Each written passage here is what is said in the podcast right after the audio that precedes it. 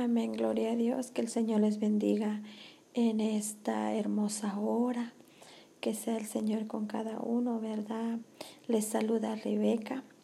La verdad que para mí es un gran privilegio poder compartir la palabra del Señor por este medio, ¿verdad? Este voy a compartir con ustedes con el tema Israel gobernada por una mujer. Y para eso vamos a, leer en jueces 4, 4, capítulo 4 y versículo 4.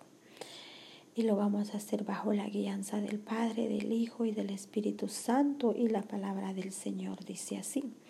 Gobernaba en aquel tiempo a Israel una mujer, Débora, profetisa, mujer de Lapidot. Aleluya, gloria a Dios. Aquí la palabra del Señor nos enseña, ¿verdad?, que en aquel tiempo gobernaba a Israel una mujer que se llamaba Débora, pero no solo era gobernadora, sino también era la profetisa, era la que profetizaba al pueblo de Israel.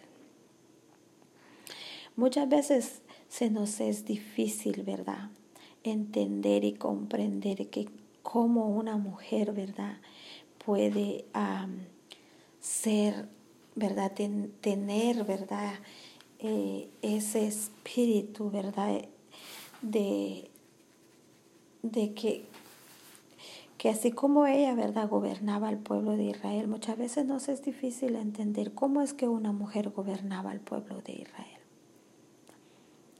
Pero sabe de que Dios también tiene grandes propósitos para las mujeres. Dios también levanta a mujeres guerreras.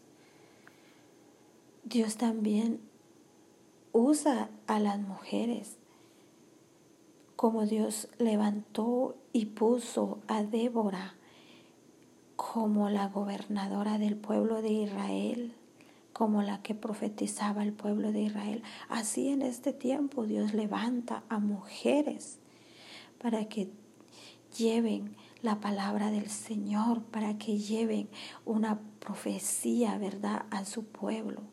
Así en este tiempo Dios también levanta a mujeres guerreras, mujeres que hacen la diferencia.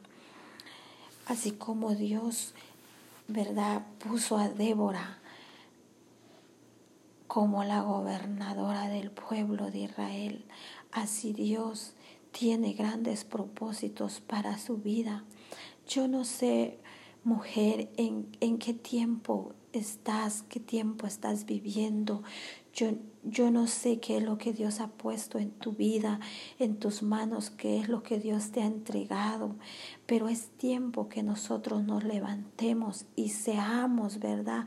Portadoras de esa palabra, seamos portadoras de esa profecía que Dios ha puesto en tu vida.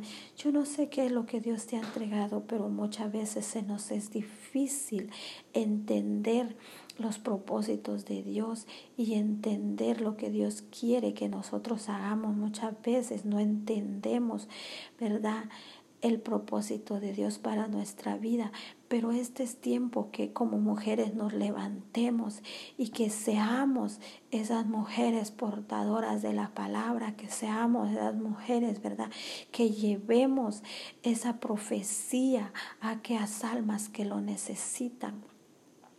Pero sabe de que Débora también no solamente, o sea, era, era una mujer gobernadora y ¿verdad? Pero también era una mujer que obedecía la voz de Dios, era una mujer, ¿verdad? Que, que buscaba a Dios, que buscaba la presencia de Dios para que Dios le diera la sabiduría y la guianza para poder gobernar al pueblo de Israel. Eh, Qué, qué, tremendo. Tenemos mucho que aprender, ¿verdad? Y es tiempo que nosotros, ¿verdad? Tomemos ese espíritu, ¿verdad? De, que avivemos nuestro espíritu, que ya no sigamos con el espíritu muerto y estancadas, ¿verdad? Ahí donde estamos, sino que nos levantemos y que vayamos y que impartamos la palabra del Señor y que llevemos esa palabra que Dios ha puesto en nuestra vida, en nuestro corazón, esa palabra que Dios ha entregado, ¿verdad? En nuestras manos, que nosotros seamos esas mujeres portadoras, ¿verdad? Como Débora era, ¿verdad?, la mujer que profetizaba al pueblo de Israel.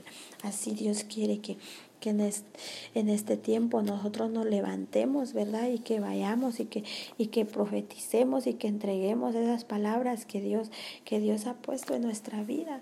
Así que que Dios me los bendiga, que la paz de Cristo sea en sus corazones y que sea Dios, ¿verdad? Activando ese espíritu, que, que Dios esa palabra que Dios ha puesto en su vida, que sea el Señor, ¿verdad?